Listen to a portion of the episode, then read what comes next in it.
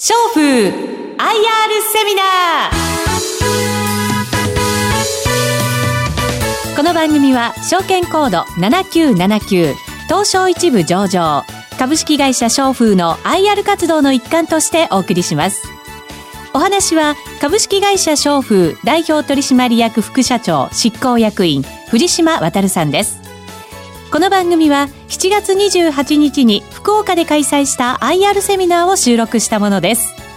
商風 IR プレゼン証券コード7979東証一部上場。株式会社商風代表取締役副社長執行役員藤島渉さんです。大きな拍手をお願いいたします。えー、私、ただいまご紹介いただきました、えー、代表取締役、えー、副社長執行役員の藤島渉でございます。どうぞよろしくお願いいたします。えー、まず最初に、えー、当社及び当社の事業の概要について、えー、ご説明を申し上げます。えー、改めて申し上げます。えー、当社の会社名は株式会社商風、えー、松に風と書きまして、えー、商風と申します。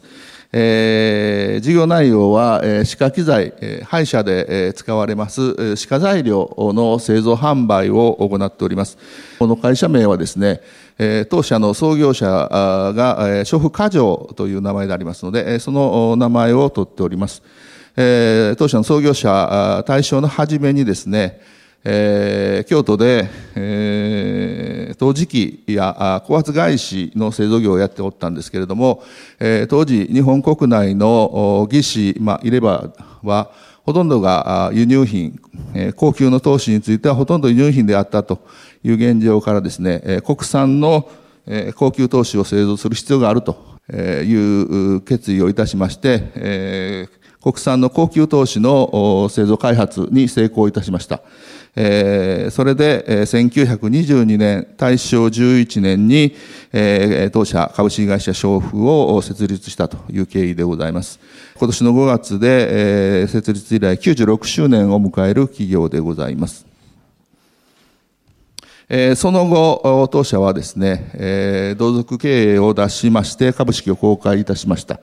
えー、1989年には大小2部に上場し、現在は東京証券取引所の市場第一部に上場をいたしております。これは当社の経営理念でございます。創造的な企業活動を通じて、世界の歯科医療に貢献するというのが当社の企業理念でございまして、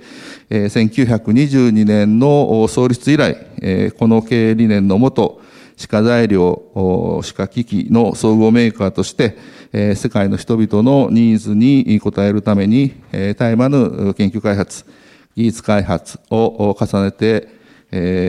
いつの時代でも創造的で革新的な製品を提供してまいってきております。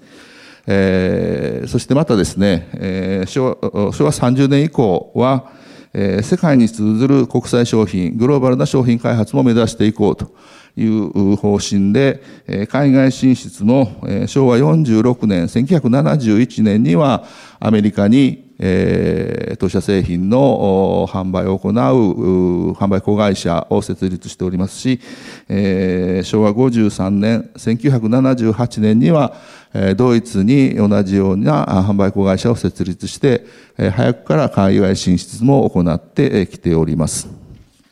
直近の当社の売上とセグメント別の売上の状況でございます。2018年3月期の売上高は240億でございます。うちレンタル事業、歯科の事業でございます。これが主力の事業で、この売上構成が約90%、それと、えー、ネイル事業、この頃女性の方で、えー、ネイルをされる方だいぶ入ってきておりますけれども、えー、この歯科の技術を応用いたしまして、えー、ネイル事業に参入をいたしております。えー、ネイル事業の売上構成比が約10%、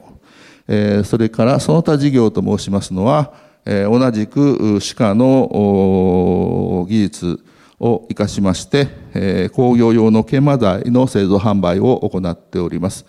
え、事業の大半は歯科事業、デンタルの事業をやっております。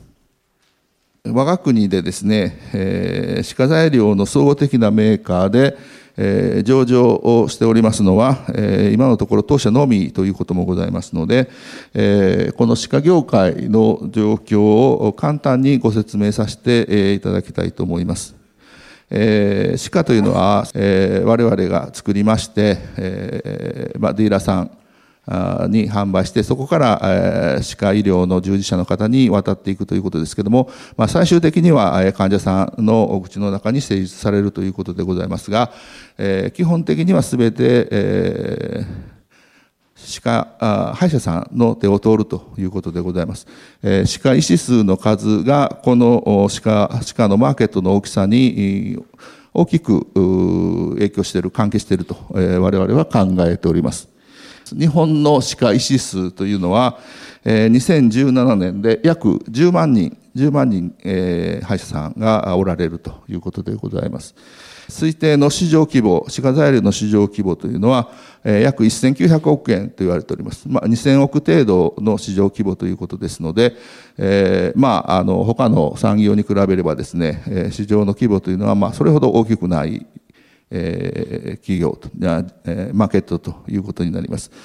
そして、その日本の歯科医師数の数も、えー、2017年で10万人でございますけれども、えー、その8年前、2009年の時点でも大体10万人ぐらいでございまして、まあ、若干増加はしてるんですけれども、日本の場合は歯科医師の数はほとんど増えていないということでございます。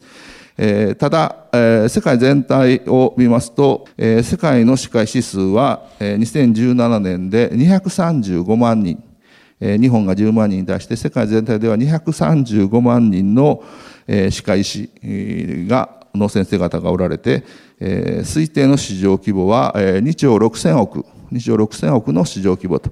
日本が2000億弱でございますので、まあ、10倍以上のマーケットになっているとしかもですね、8年前、2007年の調査でいきますと、この推定市場規模は約2兆円だったと考えられております。で、この8年間で2兆から2.6兆円に約1.3倍マーケットは大きくなっているということでございます。えー、ですので、日本だけを見ますと、歯科医師の数も、まあ、そんなに増えていないし、マーケットの規模もそんなに大きくないという状況ですけれども、世界全体を見渡してみると、非常に大きなマーケットがあって、しかも成長の度合いも高いということですので、我々はあの成長産業の業界の中におるという認識をいたしております。これが手前どもの会社のですね、それぞれの拠点でございます。えネイル事業も含めまして、ヨーロッパ、アメリカ、アジアに、このように拠点を展開して、今、グローバルに展開を進めているということでございます。その中でですね、2018年直近の足元の売上の状況でございます。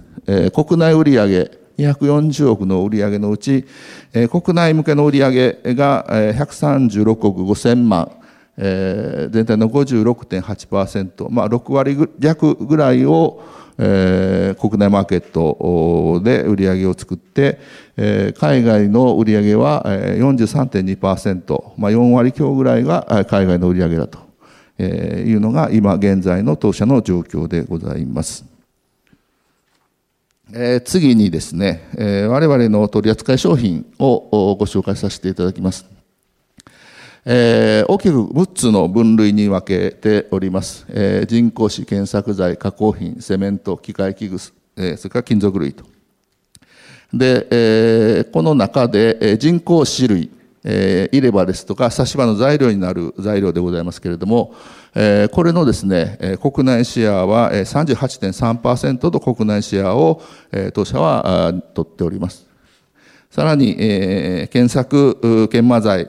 えー、歯を削ったりですね、えー、かぶせ物を磨く材料でございますけれども、えー、こちらについては国内シェア44.3%のシェアを取っておりまして、えー、人工種類と検索材料においては、えー、国内でトップシェアを誇っております。えー、さらにですね、加工品類、加工品類、えー、こちらの方はマーケットの規模もま比較的大きいんですけれども、え、こちらの方でも国内のシェアを徐々に伸ばしているというのが現在の状況でございます。え、最近の歯科治療は、え、以前のように傷んだ部分を削ってですね、しっかり詰め物をするという治療から、え、できるだけ自分の歯を残すと。できるだけ自分の歯を残して、えー、しかもですね、えー、人工歯でも天然歯とほとんど変わらない、えー、仕上げ、をするなどですね、えー、極力歯を削らないということと、えー、見た目を自然に美しく仕上げるということに、治療が、治療の主流が移りつつあります。えー、上の3つの製品は、まあ、これらの治療の流れに対応した、えー、商品でございます。えー、さらに、えー、最近は、えーまあ、コンピューターの CAD-CAM ですとかですね、えー、そういう IT の技術を活用した歯科治療というのもかなり流行ってきておりまして、えデジタルデンテストリーと呼んでおりますけれども、これらに対応する商品、お口の中、口腔内の印象を取得するための光学スキャナーでございますしえ、真ん中、下の真ん中の商品は CAD-CAM システムを使って、えー、詰め物などに使用する材料でございます。で、一番左側は歯科専用のデジタルカメラでございます。で、こういう最近のデジタルデンティストリーに対応する商品についても、えー、積極的にですね、対応をしてきて新製品の発売を行っているということでございます。中長期の戦略についてお話をさせていただきます。えー、国内の歯科市場と海外の歯科市場に分けてですね、えー、我々を取り巻く事業環境の認識を示しております。えー、まず国内についてはですね、えー、何よりも人口がやっぱり減っていると。えー、総人口の減少というのがですね、えー、我々のマーケットにもやっぱり大きく響いてきていると、えー、いうことでございます。えー、それと、えー、昔と違いまして、えー、虫歯になられる方そのものが減っております。やっぱりあの、えー、口腔内、お口の中のですね、予防とか、えー、衛生に関する知識がかなり普及してきましたので、まあ、お子さんの中でも虫歯が非常に減ってきているということで、えー、人口の減少と虫歯の減少というのがですね、やはりあのこの歯科の材料に関してはマーケットにとってマイナスの要因になってきております。で、一方でですね、先ほどもちょっと申し上げましたように、やっぱり歯を、お口をきれいに見せたいという、こう、神秘の対する要求でございますとか、えー、その虫歯の予防、えー、この頃はあの定期的にですね、えー、歯があ虫歯がなくても定期的に検診に歯医者の方に行かれるという方も増えてきてますけれどもそういう予防分野のニーズというのが高くなってきてます。でまたえー、まあ、寿命が長くなって高齢者人口が増えたということもあるんですけれども、歯周病関連のニーズというのが、えー、高くなってきているということでございまして、えー、そういう意味ではですね、えー、このマイナスの要因はあるんですけれども、そういう新たな、えー、歯科治療に対するニーズというのが出てきてますので、えー、全体としてのマーケットは、えー、一定の市場規模は、今後も確保して維持していくんだろうと見ております。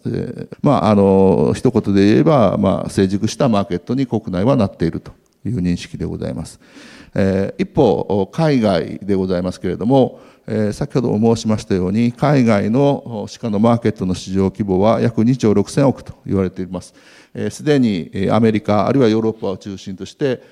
巨大なマーケットが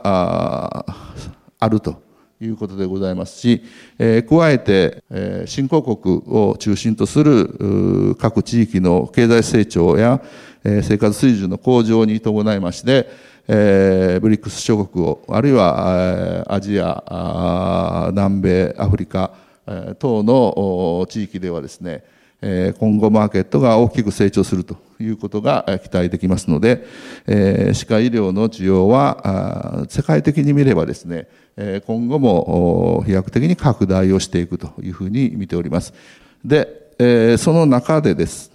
当社は今後どう生き残っていくべきかとえいうことを当社は検討をいたしております。当社は創立以来96周年になります。で、6年前、90周年にあたりますときに、来たるべく100周年を迎え迎えて、今後ですね、当社のあり方、あるべき姿はどうであるのかということを、社内で議論をして、方向を定めております。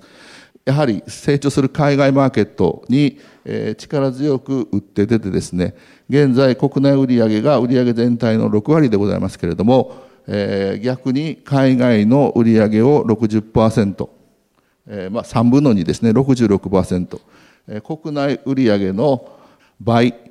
の売上を海外で、えー、獲得しようと。えー、そして、えー、2018年の3月時点で240億の売上でしたけれども、やはり売上規模としては500億。500億、ある程度の規模がないと、マーケットに対する存在感がありませんので、500億の会社になろうという大きな方向を打ち出しました。というのが、当社の大きな方向性、ビジョンでございます。で、このビジョンを実現するために、3カ年の中期経営計画を策定をいたしております。2018年から2020年までの第3次の中期経営計画を策定して、この中期経営計画に沿って経営の推進をいたしております。え先ほど申し上げましたように、6年前に大きな方向性を決めまして、え6年前の2012年から2014年の中期計画、これを第1次の中期経営計画といたしまして、その後の2015年から2017年の3年間を第2次の中期計画、経営計画といたしまして、え現在、えこの新しい方向に向かってですね、え計画を進めての第3次の中期経営計画を策定いたしております。えこの第3次中期経営計画ではですね、最終年度の2021年の3月期にグループの売上高292億円、現在240億円ですけども、これを292億円にいたします。で、グループの営業利益、連結の営業利益につきましては、営業利益率8%を確保いたしまして、23億4000万の営業利益を確保いたします。さらに、ROE につきましては、6.0%、5%を超えて6%の水準にまで持って上がるという中期経営計画を作成して、これを遂行いたしております。この中期経営計画の数値目標でございます。第二次中期経営計画の最終年、2018年3月期、これが何回も申してますように、240億3100万の売上でございました。営業利益が14億9700万円、当期純利益が8億7700万円でございます。前年度2018年3月期の売上240億3100万は、過去最高の売上を到達しております。これをこの中継の期間中に最終的には292億6400万の売上、営業利益23億4100万、当期純利益につきましては15億9600万の当期純利益を目指すと。いうという中期経営計画を策定をいたして、これを推進しているところでございます。えー、次にですね、この中期経営計画達成のための、えー、当社の経営戦略についてご説明をしたいというふうに思います。えー、基本的に当社はメーカーでございますので、えー、開発をいたしまして、えー生産をして販売をすると。えこの3つの縦軸に沿って、え経営戦略を作成をいたしております。まず、研究開発の経営戦略でございます。研究開発につきましては、まず、世界的な視野に立った製品開発を行うと。これは以前からの当社の方針でございます。加えて、海外売上を国内の倍にしようという計画でございます。特にですね、それぞれの地域に合った、えニーズに応えた商品を開発していく必要があるという認識をしておりますのでし、え特にアジア地域、中国ですとかインドについてはですね、その地域の中間層ボリュームゾーンに向けた商製品の開発が必要であるという認識をしております。いうことと、もう一つは、え先ほど申しましたデジタルデンティストリー等の新規分野における市場創出を目的とした製品というのを、え開発していかなければならないと。えこの3つを研究開発の大きな戦略課題としております。で、研究開発投資については、以前から売上の7%前後の研究開発投資をずっと続けておりますが、引き続き研究開発に対する投資については積極的に継続をしていく予定でございます。前年度2018年3月期の研究開発投資は、えー売上に対する率は6.2%でちょっと下がりましたけれども、売上が伸びたということもありまして、過去最高の14億9400万、15億円弱の研究開発投資を行っておりますし、今年度もですね、それを上回る研究開発投資を引き続きやってまいります。次の資料が生産に関する政策でございます。これまで、えー、この方針に沿って行った施策、えー、2014年、これは国内子会社の生産能力の増強、えー、をこう行ってきております。で、2016年の3月期には、えー、ドイツの人工紙メーカーのメルスデンタルという会社を M&A で買収して子会社化して、ヨーロッパにおける生産拠点の整備を図っております。えー、それから、えー、2017年3月期には、えー、本社の工場の増強を行うということで、えー、着々と国内の生産、えー、拠点、海外の生産拠点の整備を、えー、進めてきております。今後もですね、引き続き生産能力の増強とコスト削減を強力に進めてまいりたいと考えております。メルスデンタルにつきましては、えー、製造拠点でありますと同時に、えー、メルスデンタル独自の販売網を持っておりましたので、えー、製造拠点と同時にですね、販売の組織についても、ヨーロッパの販売の組織についても、我々は、えー、グループの中に持つことができたということでございます。海外の売上高の過去の推移を示しております。この施策を推し進めることによりまして、海外売上高、急激に伸長いたしました。18年3月期には、初めて100億を超えて、103億の海外売上を上げるというところまで来ております。引き続きですね、え海外の拠点のしっかり整備することによって、え当初の申し上げました方針に沿ってですね、海外での売り上げを確保していきたいというふうに考えております。それぞれのエリアの成長率でございますので、北米は16、北米中南米は16.5%、えー、ヨーロッパはメルスデンタルの買収もありましたので22.3%、えー、中国22.5%、その他アジアエリア10.9%というふうにですね、海外では着実に各エリアで売り上げを伸ばしてきているということでございます。最近の業績の動向と今後の見通しについてご説明をさせていただきたいと思います。前期は240億3100万の売上、え、とこの第一次中期始まります前は、まあ、160億弱の売上でございましたので、えー、売上については順調に海外売上の伸長海外売上の伸びをですね元に、えー、順調に売上は推移をいたしております、えー、今期につきましては257億260億弱の売上を目標にいたしております。それから収益の方でございます。え収益につきましては、え18年3月期前期の、えこれ一番こっちが営業利益でございます。前期の営業利益が、え14億9700万、15億弱でございます。え経常利益が15億6500万。当期純利益は8億7700万、9億弱でございます。12年3月期の営業利益が10億ぐらいでございましたので、まあ、営業利益につきましてもですね、利益につきましても、売上の後追いという形ではございますけれども、着実に増加の傾向にあるという認識をいたしております。で、前期につきましては、えー、特別損失でのれの焼却を行いました関係で、最終の利益は8億7700万、9億弱になっております。えー、今期につきましてはそういう要因もございませんので、営業利益につきましては17億3700万、最終利益については、当期純利益については11億飛んで900万、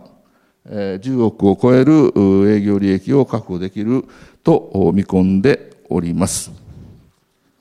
配当政策とご優待について最後にご説明をさせていただきます。え配当政策につきましては、基本的に配当先行30%以上というのを配当政策といたしております。18円の配当をベースに30%以上の配当成功を維持するという方針で来ております。引き続きですね、安定した、配当を行ってまいりたいというふうに考えておりますが、今期19年3月期については、え利益の水準が上がってまいりましたので、え1株当たり21円の普通配当を、予定をいたしております。次に、ご優待の制度でございます。え当社ではですね、えー、当社製品の中に、えー、歯科医院様で専門の先生から患者さんにお勧めいただいているという商品がいくつかございます。これらのうちから株主の皆様へのご優待として、無償提供と優待販売を行わさせていただいております。最後になりました。以上をもって、ご説明を終了させていただいていただきますが、当社はですね、歯科材料のメーカーとして、世界の歯科医療に貢献するという企業理念の実践に向けて、日々努力と挑戦を続けております。えー、まあ歯科についてはですね、えー、生活の医療という言い方もされます。えー、皆様のですね、健康生活の医療としてお役に立つためにですね、え引き続き、え努力して邁進してまいる決意でございます。えまたですね、今後も都市化の皆様とえ対応を続けさせていただいて、えそのお声をえ私どもの経営に生かしてまいりたいというふうに考えておりますのでえ、今後ともご支援をどうぞよろしくお願いをいたします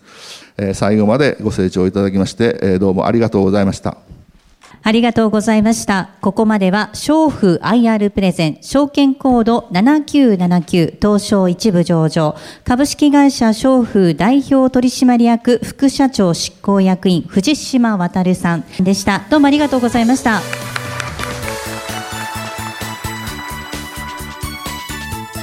商風 IR セミナー。この番組は、証券コード7979、東証一部上場、株式会社商風の IR 活動の一環としてお送りしました。